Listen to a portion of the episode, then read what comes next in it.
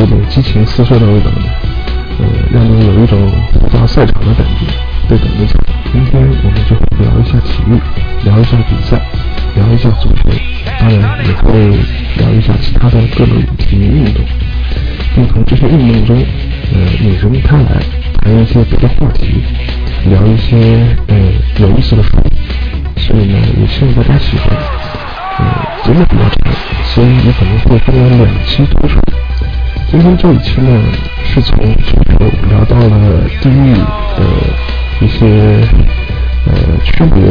也聊到了地域之间的一些矛盾，甚至也谈到了最近比较热的一季高考的问题。呃，希望大家能够从中发现一些有趣的东西。哎，大家下午好，呃，今天是我们。可能是啊，就是二零一二年的最后一期节目。今天的话题呢比较轻松，呃，我们可能会去聊一些跟体育有关的书，或者是一些相关的一些研究、一些探讨。然后呢，今天很高兴的通知大家，今天不是一期独角戏的节目，我找到了两位那个朋友来加入我们的。呃，然后呢，我现在就是让他们先自我介绍一下吧。呃，第一位呢是李斯本。可能混豆瓣的朋友们可能都或多或少听说过大明吧，先让他自己讲两句话吧。哎，大家好，呃，在这里祝大家二零一三年新年快乐。我是李思本，呃，本职是杂志编辑，呃，是个东北人，然后现在在上海居住居住和生活。呃，特别说一句，我是西班牙国家男子足球队和日本女排的铁杆球迷，非常高兴来到这期节目。哎，好的。那下一位呢是就目前就读于上海，呃，应该是哪里啊？啊，应该是东北角某高校的一位未来的学术的希望之星啊。现在希希望请他讲两句话吧。嗯，大家好，我是豆瓣网友慷慨格言室。目前我就读于上海某高校，专业是中国近现代史。那我对足球是非常的痴迷。然后今天来也是向两位老师学习。嗯，不要这么客气啊，不是老师。嗯。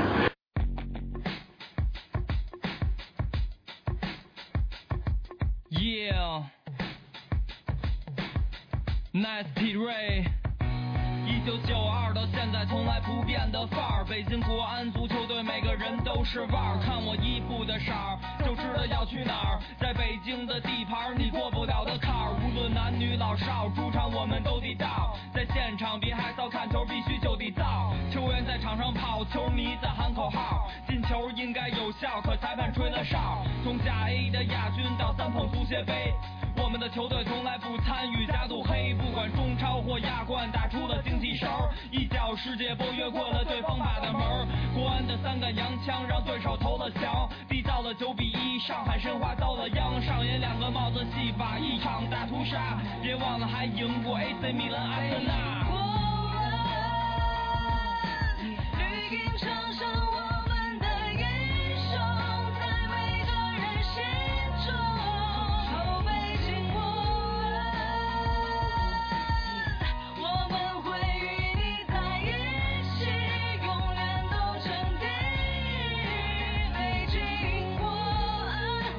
前面讲的那个例子可能比较遥远一点，但是呢，往近来说，我因为我们录之前其实也聊到了工体的话题，就是就北京很有名的工体嘛。今天刚刚那个赵同学跟我讲了一句话，让我非常震撼。他说北京有球迷说工体是北京什么最后的四合院，最后的四合院呢？当时哎呀，当时我听了之后觉得啊，这个话居然有居然有这种说法。所以我非常好奇，我们因为我们那个我们我们第三位嘉宾呢，就说是也是资深球迷了，然后是对工体这方面、北京这方面关注也比较多。虽然不是北京人，居然还舔着舔着脸去北京贴北京啊工体贴吧留言啊，还是是国安贴吧还是工体贴吧论坛论坛啊留言。对，所以我们听他聊几句吧，因为我我觉得这是一个非常好的角度，无论是 哪怕你做社会人类学，你能把工体现象描述一下，我觉得都是非常有意义的研究。呃，其实工体它是论这个建筑本身，它是五九年北京的十大建筑之一。那么它因为一直以来就是北北京队，它踢球的话，它主场大概就离不开工体、先农坛这么几个地方。所以说，其实在在这个零九年之前，当时这个。呃，北北京国安队一度曾经就是在这个丰台体育中心踢了几年的球，后来零九年的时候就决定把这个主场搬回工体。当时还特意强调，因为就是工体在北京的足球文化里面具有特殊的地位，是个秃头。因为因为这个从建筑的这个历史来看，它确确实实就是相对于其他的这个球场来来来讲，它更具有这种这种这种历史意义。因为过去有一说老的那个北京的队员，我看到有一个故事，说他死的时候，他都说要把他的这个骨灰就埋在那个工体的下面。真的假的？对对对，其实这个地方可以被称作是北京足球，甚至是中国足球的圣殿，因为我们知道在这个。这个九十年代之前，工工体就完全当时也是国家队的主场。呃，但问题是那个中国的出现不是在工体，出现不是在工体，那是因为就是，但是之前来讲，这个那个五里河，五里河，五里河拆了的，被被炸掉了 啊，拆了。他这个，所以说他当时工体在某种意义上还是国家体育场，嗯，是当时的国家体育场。嗯，这个工体因为是它和北京这个这个地区的这个联系。它它和北京社区的联系，实际上确确实实这种情感上的纽带，是其他的这个体育场不能取代的。因为好几代人都在这个体育场里面看过球、看过比赛，那几代北京球迷都有一个就是在北京工人体育场看球的经历，所以说这个经历本身构成一种历史记忆的传承。所以工体相对于其他的这个体体育场馆来讲。确实，在北京这种足球文化里面就有特殊的地位。好像全国也也很难找类似的地方。你说，你觉得虹口像吗？我觉得不太到位吧。虹口了。对对，对，这跟它的历史还确实是有关系的，因为就五九年的十大练正推进了。对。然后就是，最后的最后的四合还是最大的四合。最后的四合院，当然这个里面的这个提法里面，其实隐含的是中国近些年来经济社会变迁的一些特点。是。因为我们都知道，像职业化初期，九五九六年的时候，当时的北京国安队其实不仅仅是北京的一支球队，因为当时流行的是搞商业比赛。对。那么他在商业比赛，国际友谊赛是吗？对，曾经创造过战胜了像 AC 米兰、阿森纳、克拉门戈、格雷米奥这样所谓世界豪门的一些成绩。在当时得到的这样一个拥戴，是完全超出了北京一个我觉得当时是工体不败嘛。对，工体不败，当时还算是国家队，当时也在工体比赛。所以说，当时北京国安的球衣不仅仅是在北京一个地区卖得好，在全国很多地区都卖得好。他的球迷实际也是超越了。虽然永永远拿不到冠军，当当时是永永争第一嘛。但是九九九六年的时候拿到过足协杯冠军。所以说，当时北京国安他的一个受众面不仅仅是北京地区，就跟他当时他。因为他当时还有一个特点，就是他是全华班，是，所以他代表的是整个中国，特别是他比较重视对外的比赛，对，他包括参加亚足联主办的像亚洲优胜者杯的比赛，曾经最好成绩拿到过第三名，所以这里面使得他在中国的这样一个，呃，职业足球的这样一个历史上是有一个特殊地位的。再说再一个特点就是说他二十二十年来没有换过那个赞助商，正好这两年。最近两天就是北京国安俱乐部成立二十周年，然后他们也搞了一系列的系列活动。对他们的历史也进行了一系列的回顾，但是近些年来为什么感觉这个工体变成了一个所谓地域纷争的一个对提供了这样的符号一个符号一一一个符号？因为这个我觉得就是近些年来就是尤其是像这个北京、上海、广州这些大城市里面，外来人口涌入的越土著和外来人口对越来越多。那么那么本身随着这样一个城市进城市化进进程的一个加速。然后原先属于能够代表北京的一些文化符号，像四合院啊、胡同啊，这些就渐渐的在消失。那么尤其是尤其是老的那个北京人，特别是呃所谓的就是年轻的一代的这这些人，那么他们对这种失落感的这样一种嗯体验是实际上是非常的深刻的。所以这些人他他们需要找一个出口去宣泄。是。那么这个出口就是呃工体。所以他们把工体称之为北京最后的四合院，因为在那里面，他们觉得那里面能够看到，还能够看到比较纯粹一点的北京，而不是一个被外面的这样一种政治力量和国际资本所塑造的一个新北京。然后前一天我读了一本书，就是，嗯，最近出的社科文献出版社出的那个《困境》，嗯，就讲的那个京津冀三地的那样一个关系的那本书，那里面就讲到说，实际天津也有类似的现象，就是。当然它不是讲的是针对的是外来人它主要针对的是北京。对，因为天津它近几十年来在整个华北的这样一个区域格局里面，它是由于一些原因被政策所压抑，那么最近五六年才给了他一些嗯，特殊的这个政滨海新区策。啊什么，对，滨海区零零六年才立项，然后现在又重新把它确立为北方经济中心。那么天津人他为了表示对于，也是为了表示对这样这样一种压抑的不满。嗯，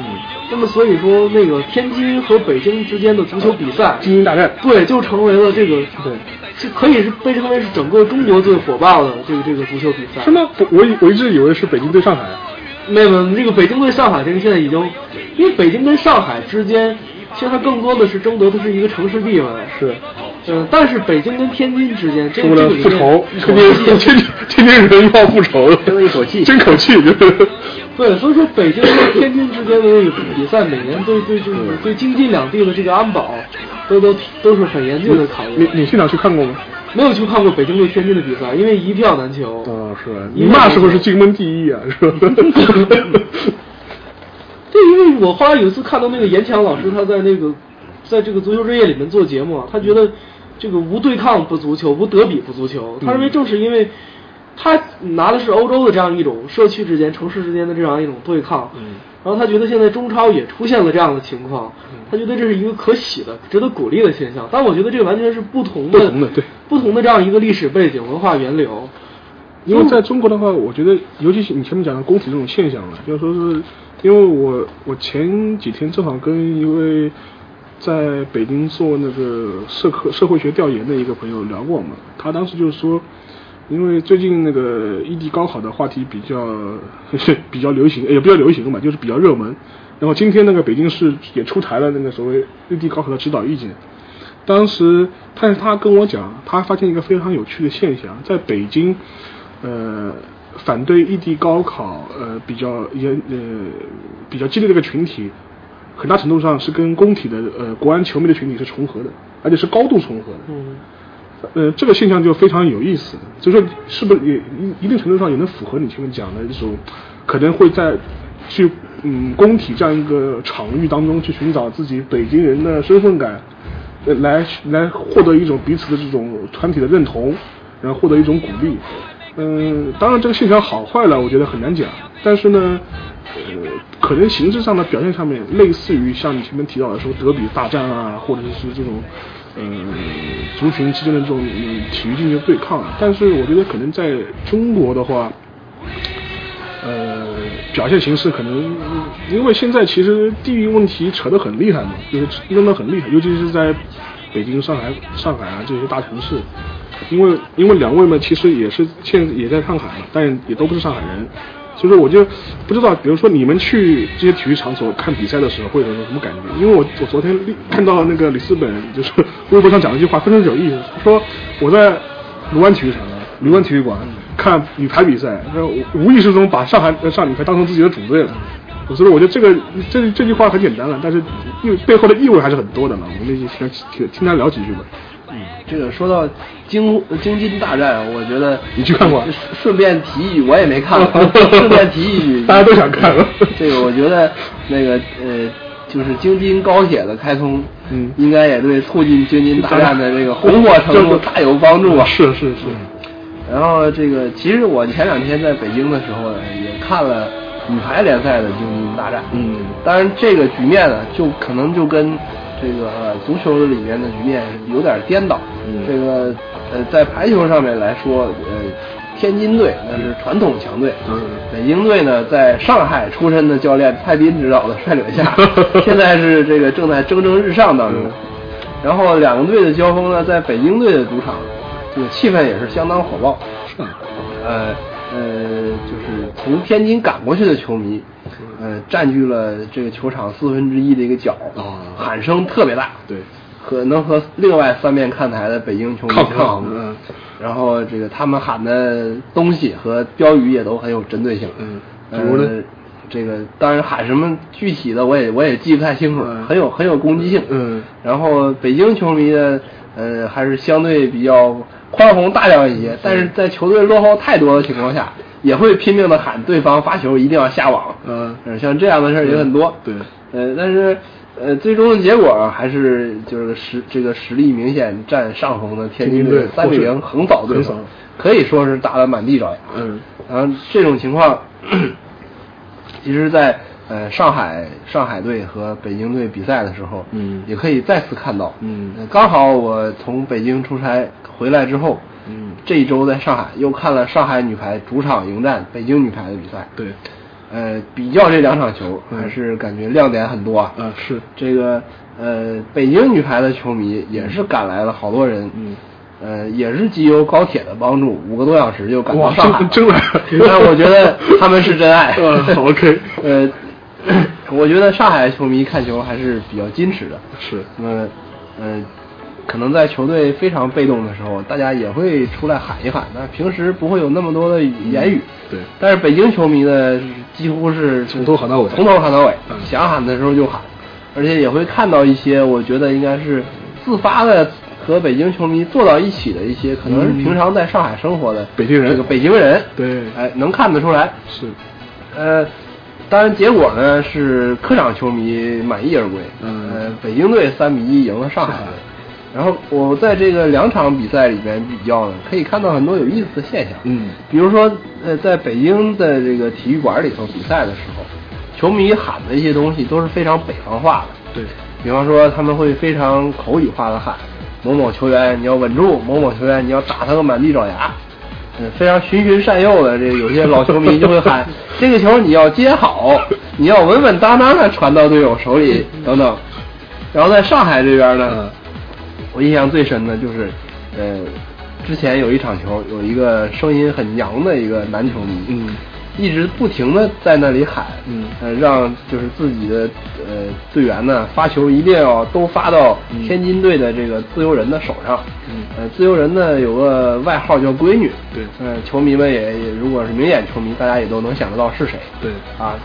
呃，然后他就连续不停的喊发闺女，发闺女，发闺女，意思说他接不好吗？意思是？意思就是说，觉得这个人是对方最差的一个哦，就跟接球点，就是跟换苏伟是一样的道理，一样的一样的道理 这这个点换苏伟点过，我我也是最近刚刚刚明白了。所以就从这些这个喊叫细节的比较上，我觉得就是这个不同的大城市的著名的这个球场里面，能看出来的不同城市人的性格和习惯，还是有挺大差别的。不过你前面讲这个呢，我倒是想到了上礼拜，上礼拜呢，我跟那个我我我们赵同学跑去看那个 CBA CBA，在那个上海的主场原生体育馆看了那个是对福建吗？对，福建对福建啊，对是对那个上海对福建。那大家都知道了，今年 CBA 那个上海队比较烂的，然后是那场比赛之前大概只赢了两场，败了八场。那场比赛当中，其实最后上海队还是跌跌跌撞撞还是赢了。但是我印象最深的是当时那个上海球迷的也是那呼喊声啊，因为我可能是很久没有去呃那个篮球现场看过比赛了，我。嗯，我之前的印象中没有这样的呼喊，怎样的呼喊呢？就是很开始用更多的上海的本地话开始叫，就比如因为我上海人啊，当然我能听懂，就说是就比如他们会喊母字啊，母字，然后就三零三零母字，刘伟母字，因为那场比赛刘伟拿了三十分嘛，嗯，刘伟母字，母字的意思呢就是说是厉害是吧？厉害厉害厉害，你就你你你是好样的，就是基本上就是这个意思啊。但是这个上海话本身呢，其实我已经很少，我已经很久没有在这么公开场合上听到这样喊过了，一般也不会这样喊。但是呢，我觉得这可能就跟前面那个我们聊到的那个工体的这种感觉是一样的了。就是说，你去工工体经骂，应该已经是保留节目了吧？嗯，你不骂就你就没去了工体，就是、嗯肯定是这样子的。可当然了，上海这里嘛，可能骂别人也听不懂。那但是你那就夸自己人呗，然后所以说，但是在他但是这种说法本身，我觉得他会第一个他会选择这样的语呃词语来来用，可能也是希望就是能够更多表现出，哎，我是上海人的身份，我是我是纯种上海人的这种身份，就是他做过做过身份上做过区隔。所以说，单从这一点来说呢，我觉得可能就会也是非常有意思，也是非常值得，呃，可以关注的一个一个点。所以说，我觉得将来有人能够有记者有记者也好，或者有有学者也好，能够围绕这个题目来写写点文章，我觉得应该会非常非常有意思，因为这已经超出了体育的范畴了。这是跟中国整个近年来整个一个社会阶层的变化有非常大的关系。另外，我不知道两位嗯去看球的时候有没有观察过，就是说是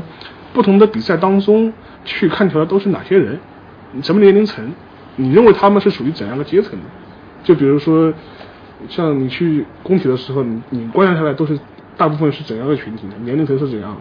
其实年龄层的话是北京，因为现在国安队是很受欢迎嘛，嗯，所以说是各个年龄层的人都有有都有，这个确实都有，老年人都有一部分，嗯。但主要来说，现在来看就是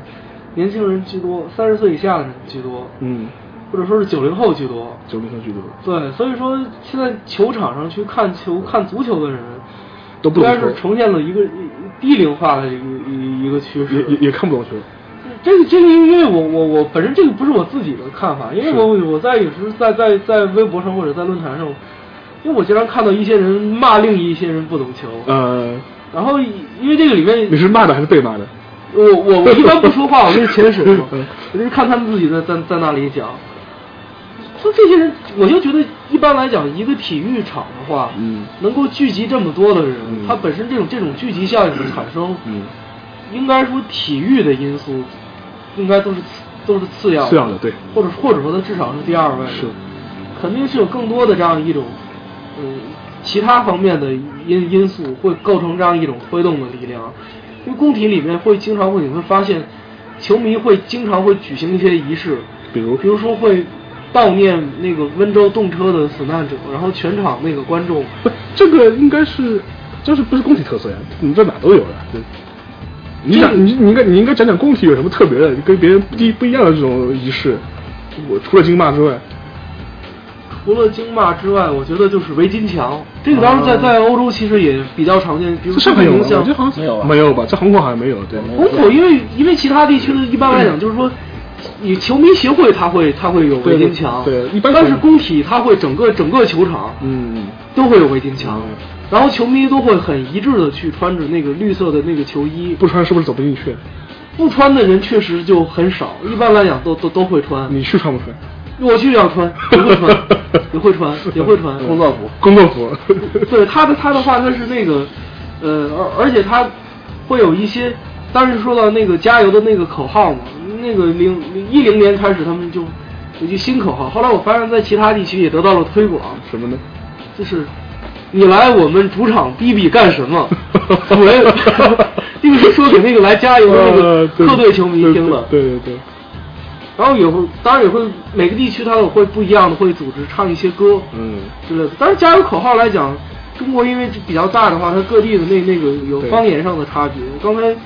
主持人说到那个上海的这样的一个方言，对。那虹口也会讲那个乃乃伊祖特，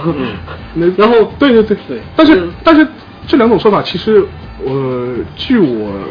嗯观察，其实也是近这几年刚刚砍出来的。是吧。我不像，因为我其实我看足球比较狂热的，也不也不是说狂热了，比较热衷的时候是是两千年以前，两千年以前，两千年以前那个就是说当时我也去虹口看球嘛，当时九五九六年的时候，当时甲 A 最火的时候嘛，当时反正我我当时记忆中没有人这样喊，当然会有喊会喊会喊上海话，就是但这种词语可能我怀疑可能是这两年是随着上海的，比如说周立波的这种呃，就他的一种表演带出来的，因为其实。因为你现在去球场的一批可能是年纪比较轻，八五后或者是九零后这批人，其实他们很多这种文词语，他是有个再学生的过程，他可能未必是从长辈那边学来的，对。可那可能上可能是就是从从通过一些让类似这种周立波啊或者这种表演形式、流行文化，开重新开始学会使用这些所谓的上海的呃本地话。因为这跟因为这跟我年少的时候的记忆不一样，因为我九五九六年在上海球场中听到的话不是这样，当然会有上海的这种脏话骂，这是肯定的，这是没有问题的。徐根宝这个是徐根宝当年在球场上骂骂脏话的，就上海话用上海话上海话骂的脏话，以至于电视转播时候都被漏过来，就是电视转播都能听到有谁出手，嗯，但是肯定不是喊这些话。所以说，我觉得这个整个过程，其实我就不知道他们在工体的时候，这批可能你你所谓提到的九零后或者很年轻的这批所谓的国安球迷，他们是会喊，他们是会喊一些什么什么话？这个因为有些这种看过一些论坛上一些老球迷回忆说，他们看球的时候，嗯一般还是聊球，聊的也都挺专业的。是，现在呢？嗯，现在来来来说这个，这个我也不好说，大部分人都都都都都在骂。你就说你看到的，看到的，因为这这这个这个，因为本身来说，因为北京他骂人的话，全国都听得懂。啊，是，这倒是。然后他们后来有人，后来他们我看有一些他们自己讲说，其他地方那个方言骂人啊，就没有这样广的一样一种就是国家标准语的这样一种流流 流行的程度。是。那么四川人讲的那个行乞里面，其这实这这我知道，明白，是有是有些含义的，对。对对对对对，就也不是那种属于那种很很文雅的词汇。是是是是。只是现在中国这种问题的焦点更多的会集中在这几个大城市上面。刚才主持人讲的那个这个沪语近些年来在上海本地人里面的这样一种对待他这样一种态度的一种变化，是不是也跟近些年来所谓沪语在受到的这种压抑有关系？因为我经常会看到说，比如说公交车报站，然后增设一个沪语，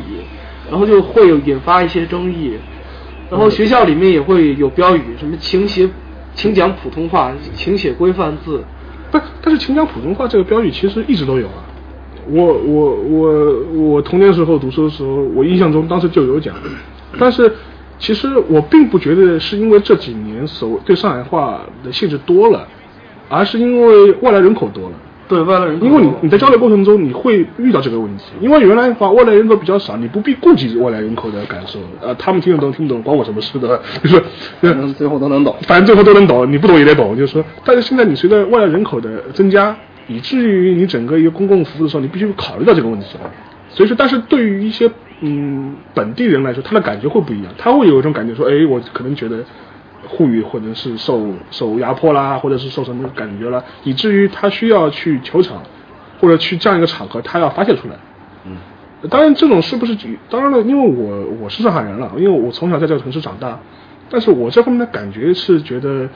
呃，就跟我前面讲的那样，更多的是因为这个城市的整个一个群体结构发生变化，他的语言使用自然而然肯定当然也要发生变化，所以我我不认为这之间存在一个，呃，因为。很很很简单，就是我我我有我之前有朋友是成都人，我有很多很有我有很好的成都朋友，他就跟我讲，他在读大学之前没讲过一句普通话，嗯，他在成都基本上是不用讲普通话的，嗯，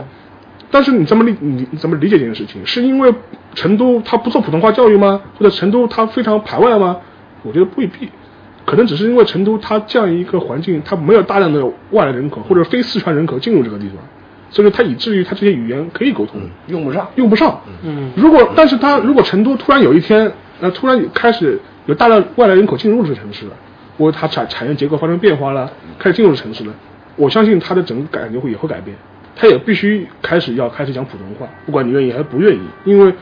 这个城市结构就是发生变化了。这不存在一个是一个对一个某某一个方言或者对某一种语言特别的提倡或者特别的压迫，我觉得。未必了，就说是因为很多人可能会想有个很精密的构建一个过程，或者精有构建一个这样的所谓的这样一个计划。其实我倒不觉得存在这样的事事情。啊，当然我们再聊回体育本身，嗯，像前面也聊到，就是说是像工体啊，像上海啊，近些年的这种球场的一些文化，我就不知道两位就说是有没有关注过，就是说是。因为我前面也提到，其实像区域之间的对抗、族群之间的对抗，其实国外的体育环境中也有。你觉得跟国内有什么区别呢？就我们前面其实也稍微聊到一点。这个问题我是这么想的，嗯，其实和刚才那个问题也也是有关系的，就是说，呃，我觉得现在的体育呢，呃，因为球会的这个综合影响力的增大，呃，以及它对这个城市的这个呃主体性的这个。关联性在在增强，所以呢，使很多球队它逐渐的呃融入到了这个城市的这个一种呃意识形态当中，或者说它它它成为了这个本地人呃本地化心态的一种符号。嗯，那么这种东西呢，其实呃在体育文化更深的国外，它体现的更强。是在中国呢，反而说应该是一个新兴的事物。呃，像我们刚才谈到的这些呃国内城市的。这这些这些体育迷的观赛的这个这些习惯，对，嗯，包括各地的那个呃，在助威的时候，在在球场上这个表达愤怒的时候的一些语言。像我我我在南京也看过球，嗯，呃，如果有有有有有一些看到一些特别不能容忍的事情，嗯，呃，南京球迷是肯定会骂呆逼，这也是正常的现象。其实各地都有各自各各自的这个表达习惯。嗯，那么呃，我觉得这种东西呢，其实也进一步体现出来体育的影响力是一种润物细无声的状态。是可能你并没有特别在意这个球队的存在嗯对我的生活有什么影响，是但其实他在此这个深耕十年、二十年之后，他已经与你的这个生活的社区、与你的亲朋好友已经有了不可分割的联系。那么可能在国外的话，我想，呃呃，像西班牙的话，呃，有很多球队呢，它还是这种会员制的。啊，对那么皇马就是会员制对，皇马也是会员制。那么有很多家族可能是这个从几代人很多代以前祖先开始就是这个球队的一个会员。那么很显然，他的这个后代子子孙孙应该也都是拥护这个球队。呃，像这个赛季曾经有过一件事情，这个皇马在主场比赛的时候，赛前默哀，然后呢也不知道什么原因，这段时间也没有发生什么灾祸和领导人去世这种情况死了。后来呢，这个开始明哨开球以后呢，解说员说查清楚了，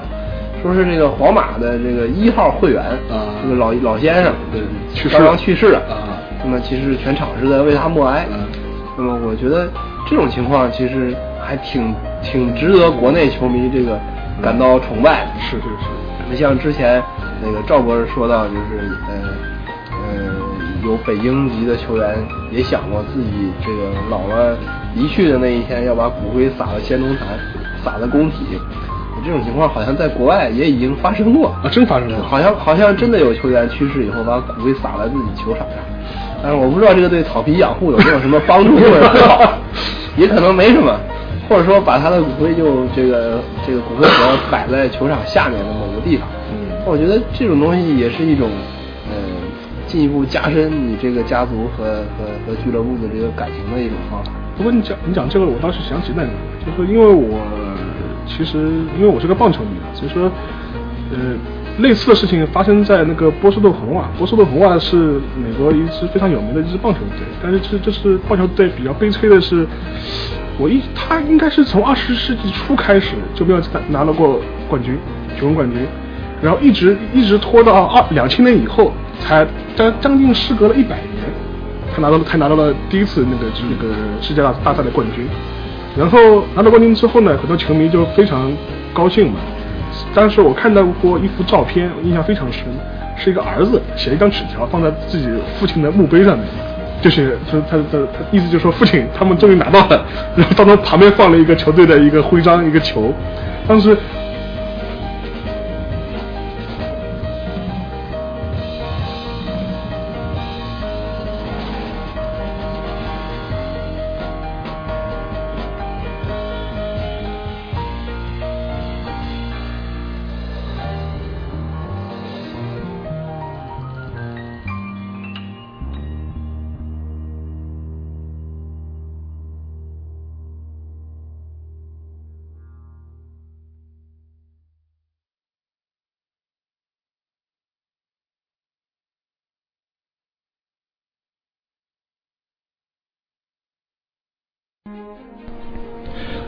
上述的内容呢，就是我们今天下午，呃，关于工体、关于北京国安、关于地方认同、身份象征的一些一些聊天吧。呃，希望能够供大家参考。呃，在下一期的节目中，嗯，我们将重新回到体育，着重聊一聊呃体育与经济产业、体育与呃社会信息传播之间的关系，同时也会聊一聊体育与呃中国当代的政治、社会和意识形态之间的关联，并嗯推荐一些我们呃认为比较好的书。呃，希望大家呢也能够呃呃继续收听，好吗？谢谢大家，我们下期见。